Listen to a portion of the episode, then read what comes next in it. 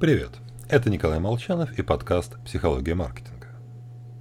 Итак, если мы отправимся в поход по национальному парку река Каплиана в Ванкувере, то дойдем до двух мостов через реку. Один обычный, а вот другой подвесной, на высоте 70 метров и длиной около 140 метров, раскачивающийся от ветра. И вот мы переходим через мост. А в конце нас ожидает привлекательная девушка, которая просит пройти короткий опрос – после чего дает номер своего телефона, если возникнут какие-то вопросы.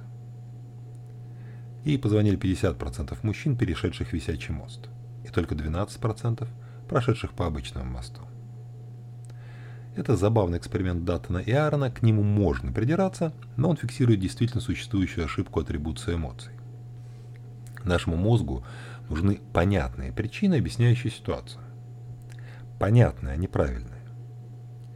Кажущаяся опасность перехода по подвесному мосту ведет к учащенному сердцебиению, прерывистому дыханию, вспотевшим ладоням. А так как все эти признаки сохраняются в момент беседы с девушкой, мозг считает это показателем того, что она нам нравится. Сами люди, естественно, этого не признают. Никто не сказал «я позвонил, потому что был взбудоражен переходом через мост». В качестве, в качестве причины все говорили «привлекательная девушка». Для проверки в Канаду ехать не обязательно. Другой пример. Клуб, громкая музыка, цветовые эффекты, может, энергетика глотнули. Мозг забудоражен. И когда мы с кем-то знакомимся, мозг ошибочно полагает, что возбуждение связано именно с человеком. А повторные встречи в тихой обстановке часто разочаровывают.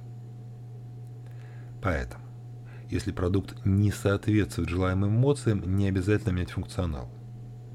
Можно дотягивать или наоборот снижать уровень эмоционального отношения, изменяя лишь контекст ситуации продаж. Подумайте об этом. Всего вам хорошего.